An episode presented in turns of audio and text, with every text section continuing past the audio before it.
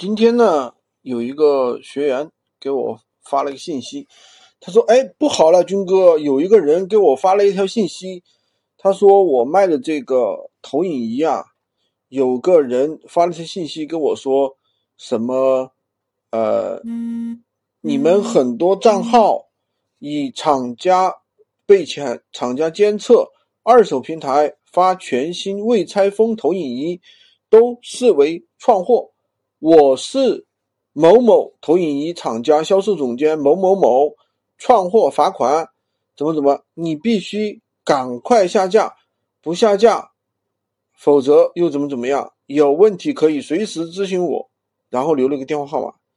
我们学员就马上就懵了呀，不知道怎么回事，因为他这个产品，说实话，他自己也是从，对吧？多多上面拿货的，他也不知道是什么会不会创货，所以他有点担心。会不会对他的账号造成影响？会被品牌商方投诉？因为实际上在闲鱼上的话，呃，确实是出现有人被投诉过的这样一种情况。就是说，第一种呢，就是有个学员他卖的乐器哦，卖乐器，然后呢，他是从代理商那里拿的货，然后呢，他实际上就是低价出售，卖的特别低，然后也存在跨区域销售的情况，最后还被人罚了几千块钱。呃，第二个呢，就是什么呢？有一个学员卖假货啊，卖假货，最后收到品牌方给他发的消息，跟他说你要赶快下架啊，你而且你要赔偿我们损失，怎么怎么怎么样？刚开始跟他说要赔几十万，后来呢，他赔了几万块钱，好像是两万块钱吧，了事了。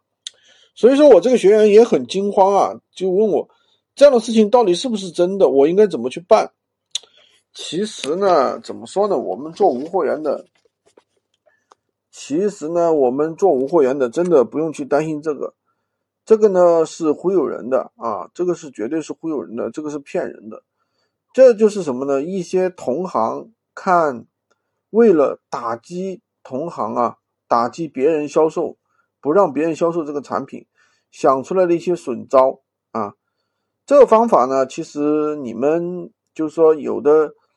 就是说，如果你们想用的话，也可以去用。当然比较损啊，比较损。